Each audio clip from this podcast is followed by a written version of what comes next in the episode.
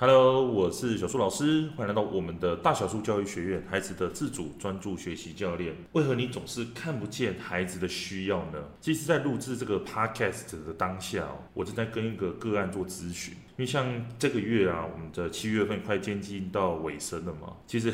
这个月蛮谢谢大家，就是有来呃找我做咨询的。我说那个谢谢的意思是说，就是可以一起来讨论，看要怎么样去帮助到孩子自主学习。这件事情哦，解决他的学习能力、学习问题，又或者是他的情绪的状况哦。那我发现说，真的在这一路上哦，你会发现到我的方法真的跟蛮多家长想象的其实都不太一样。所以很多家那其实他们像我刚刚说了，在录制这个当下，我正在跟一个个案做咨询哦。那这个个案他就自己哦，在呃以前。讨论的时候就跟我说过，他自己有看了很多的教养书，上了很多的课程，知道说要赞美、要夸奖孩子，但是呢，就是讲出来的东西啊，孩子就是没有办法接受。结果我在录制 Podcast 的前几分钟，我就录了一段语音去给他的儿子，就那个儿子给我的回应哦，真的就是跟我说。老师，我有做到什么事情？我有做到什么事情哦？然后那个孩子就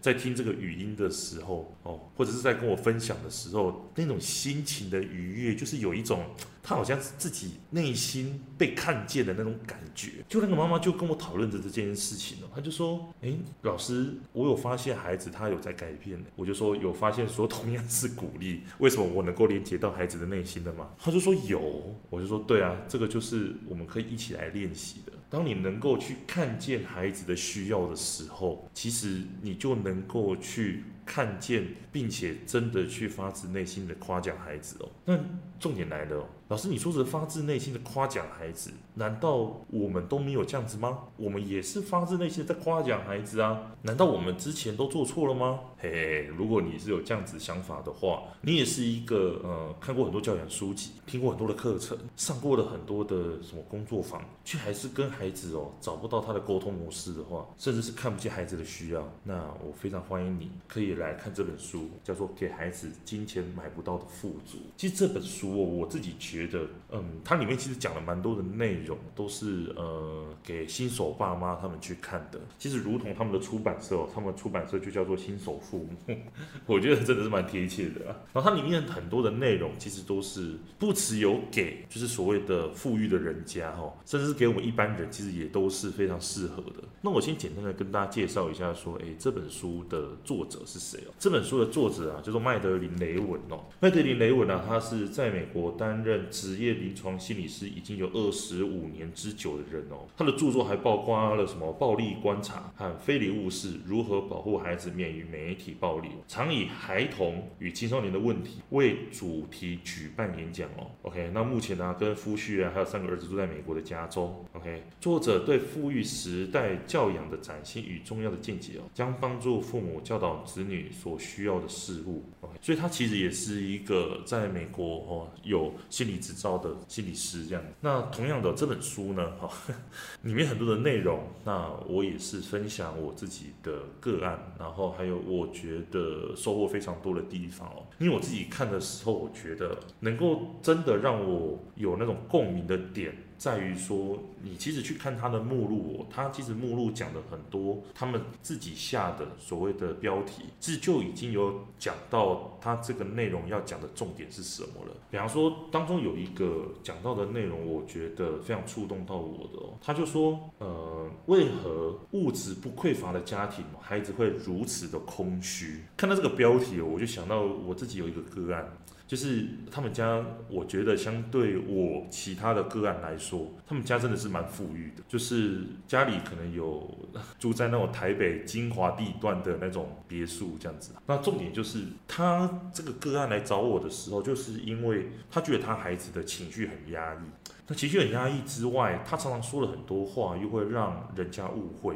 很多时候，这个孩子明明是受害者，他因为自己表达不清楚哦，情绪上来的时候表达不清楚，导致好像明明是受害者，就搞得好像是加害者一样。所以我在看这一个内容的时候，就让我想到说，诶，这个个案好像跟这个内容其实不太有关系啊。但是我就想到是说，他跟我讲了他们这个圈子里面很多朋友家里孩子的状况，他这。这一篇的文章就讲到是说，为何物质不匮乏的家庭，孩子会如此空虚呢？因为无微不至的照顾，让孩子。无法体验到犯错，更是不断的去干预孩子的生活，导致孩子更空虚。也就是说，这个个案哦，他就跟我说，他们圈子里面的人常常就是会用那些课程啊、活动啊，甚至一些比赛啊，去填满孩子的生活。白天上学就算了，晚上就是尽可能能够排很多事情，就排很多事情，去让孩子不断的去学习，或者是去呃补习啊这些内容。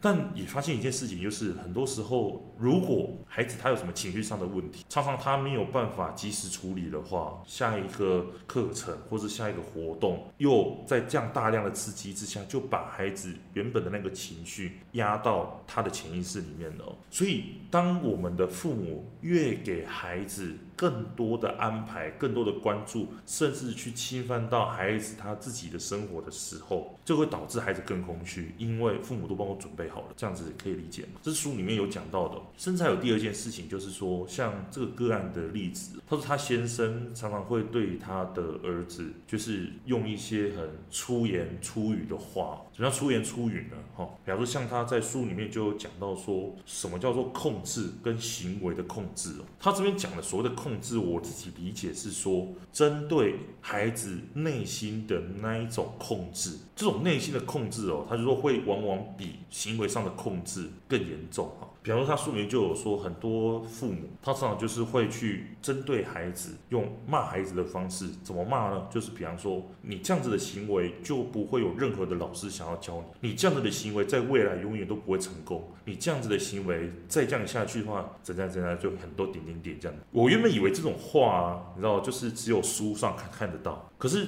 当我接了这个个案的时候，这个个案他有一天就是录了一个他呃他先生跟他儿子之间的对话哦，我真但是每次听了一次之后，我内心就开始那心跳加速这样，因为书里面的话就是真实的上演在就是他们家庭里面，然后让我真的就想到一件事情，就是你说一个人的成功到底代表着什么？就是你如果真的很厉害的话，那除了你自己，比方说好家财万贯这样，那你不，那你更应该要去把你的这一些。能力花在去顾好你的家庭啊，我觉得真正厉害的，就是呃，不是只有嘿自己厉害害了，你是可以传承到下一代的，去把你的孩子陪伴好，去把你的家庭陪伴好。对我来说，那个才是真正的厉害与成功。所以这也是为什么我自己在呃以前当工程师的时候，我会毅然决然的，就是嗯选择回南部，因为我自己老家在南部啊，然后后来的太太也是南部人，那我自己就是在南部，我觉得就是可以。就近照顾到家人，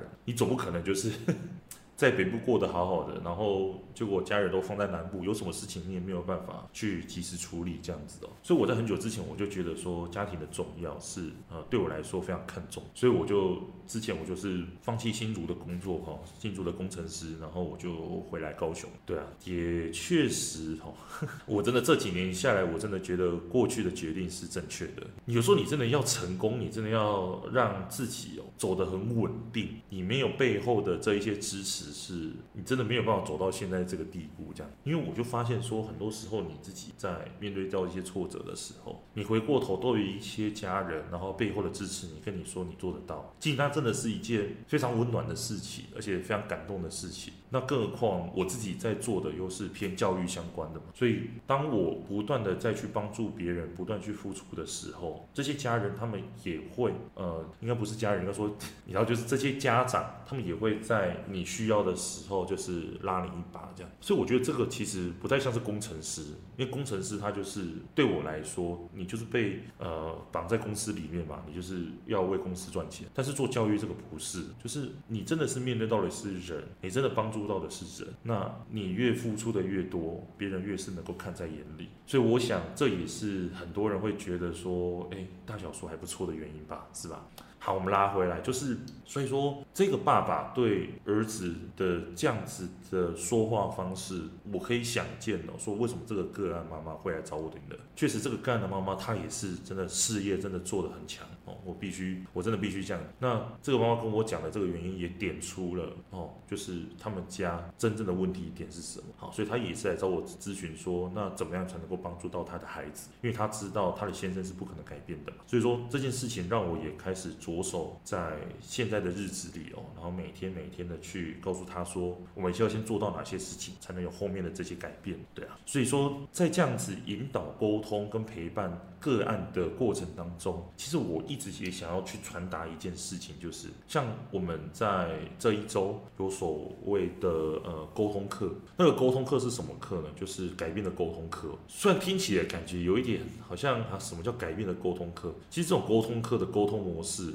我自己常常就是拿来应用在我的咨询当中。我怎么样透过这种沟通的模式哦，改变的沟通模式去引导孩子自主的改变，让孩子他可。可以，呃，听到我们给予他的关注，我们看到了什么，说了什么，然后去帮助孩子透过提问找到他自己想要改变的那个动力。你会发现到说，其实自己真的会越来越轻松。而这件事情也是我在书里面所看到的。他就说，不要太去听信他人的话，别人很多的教养方式其实不见得适合自己，所以不要去人云亦云哦。而这个其实跟我理念也非常相同。我常常去跟我的个案讲说，我希望。我今天告诉你的方式，你是可以尝试过后再回来跟我一起主动讨论的。为什么要这样做呢？是因为很多时候我们去跟个案分享的一些方法或讨论的一些方法，多多少少个案他们在去执行的过程当中，都带有着自己过去教孩子的影子。原本一百分的动作或者是内容，可能打折之后剩七十分、剩六十分。那这过程当中，你就需要去不断的反复去跟我们老师做讨论，这样可以明白吗？那讨论的过程当中，重点是什么？回到我刚刚讲的，重点就是要去找到一个你跟孩子之间适合的相处跟沟通模式。而这一个也是我在每一次做咨询的时候，我会开宗明义的，就是去跟个案讲清楚。我今天要跟你一起做咨询，我的目的并不是说好像提供你一个很厉害的模式，或是很厉害的方法，或是我很能够去看透一切哦，孩子做什么事情我都知道，我都知道怎么解决，不是的，而是。我希望透过我们的引导，慢慢慢慢的找到属于你跟孩子之间的沟通模式，去改善你们之间的亲子关系，让孩子知道说这个家是有爱有温暖，他才有办法勇往直前的去学习，去面对他自己该负的责任。其实这件事情啊，在我女儿出生之后，我其实真的真的深有同感，真的就是我自己也希望说自己的女儿能够快乐长大嘛，但是我也知道说有一天她也是有她自己的。人生要活，而不是只有顾这个家。所以说，自己在去看待女儿的时候，非常珍惜现在还小的状况，能够跟她这样子在一起的时光。这样，可是也因为这样子嘛，所以反而是。真的没有太多的时间开始顾到可能像是 FB 啊，或者是一些对外的一些文章的分享这样，所以说现在比较多时间开始专注在于咨询哦，或者是家庭的状况这样。那这部分是我自己的问题啊，那新手爸爸还在调试当中嘛，所以就请大家多多包涵喽。那好，那今天就是呃跟大家分享到这里，就是今天跟大家分享的这本书叫做《给孩子金钱买不到的富》，当中呢我提了几个我觉得我非常。共鸣非常印象深刻，跟我个案的故事息息相关的，包括为什么物质不匮乏的家庭，孩子会如此空虚，因为他们得到了无微不至的照顾，甚至很多家庭是不允许孩子犯错的。这种不允许孩子犯错是指什么？比方说，老师去跟这个爸妈说：“哎，你家的孩子可能遇到什么状况？”这个爸妈还会去质疑老师说：“你怎么敢说我孩子有问题？你才有问题吧？”他们不会去站在一个客观的立场去想说：“哎，我应该怎么去跟老师聊？我该怎么去跟孩子聊？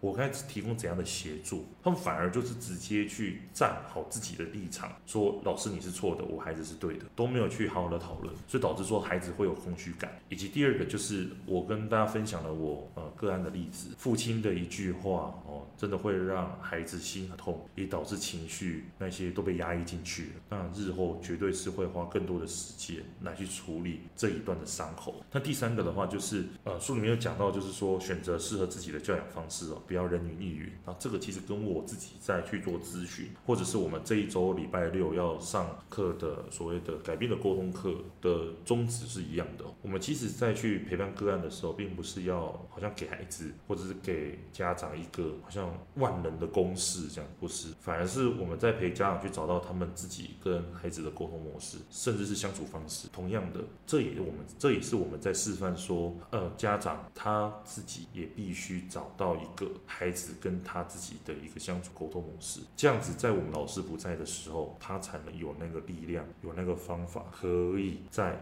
让孩子找到他他自己跟他的下一代，或是跟他身边的人更好的相处模式，还有应对他自己的人生的问题，并且懂得去解决哦。那所以今天呢，跟大家分享到这里哦。如果你喜欢我们的频道的话，也欢迎你把我们的频道分享给更多的好朋友知道哦。那如果你喜欢我的频道的话，你也想要让孩子可以自主专注的学习，甚至是解决孩子的情绪问题，也欢迎你可以参加我们这一礼拜六的沟通课哦。我们的沟通课呢，主要是来帮助孩子怎么样让他可以自主学习，通过提问、通过引导的方式，让孩子找到他自己属于的解决方式哦。那当然，如果你想要长时间学习，你想要去帮助我们，甚至是帮助我们自己，能够让孩子可以自主专注学习，甚至是帮助我们持续的去推广孩子可以自主专注学习是有系统的方法来学习的。那你也可以参加我们的订阅课程的会员。我们每一周呢都会更新两部影片，这两部影片呢都是在帮助孩子自主学习非常非常重要的内容哦。那一篇呢是属于主题课程，是针对我们常见的问题，然后我们把它呃设计成二十三十几堂课程，让你可以在每一周的学习上不断的去精进自己。那以及另外一个影片是针对每一周。家长提出的问题，我们挑出一个最常见的问题来跟大家分享。那今天那就讲到这里喽，那我们就下周再见喽。谢谢大家的推荐以及分享，我们都有感受到大家都有在关注我们哦。谢谢你，我们就下周再见喽，拜拜。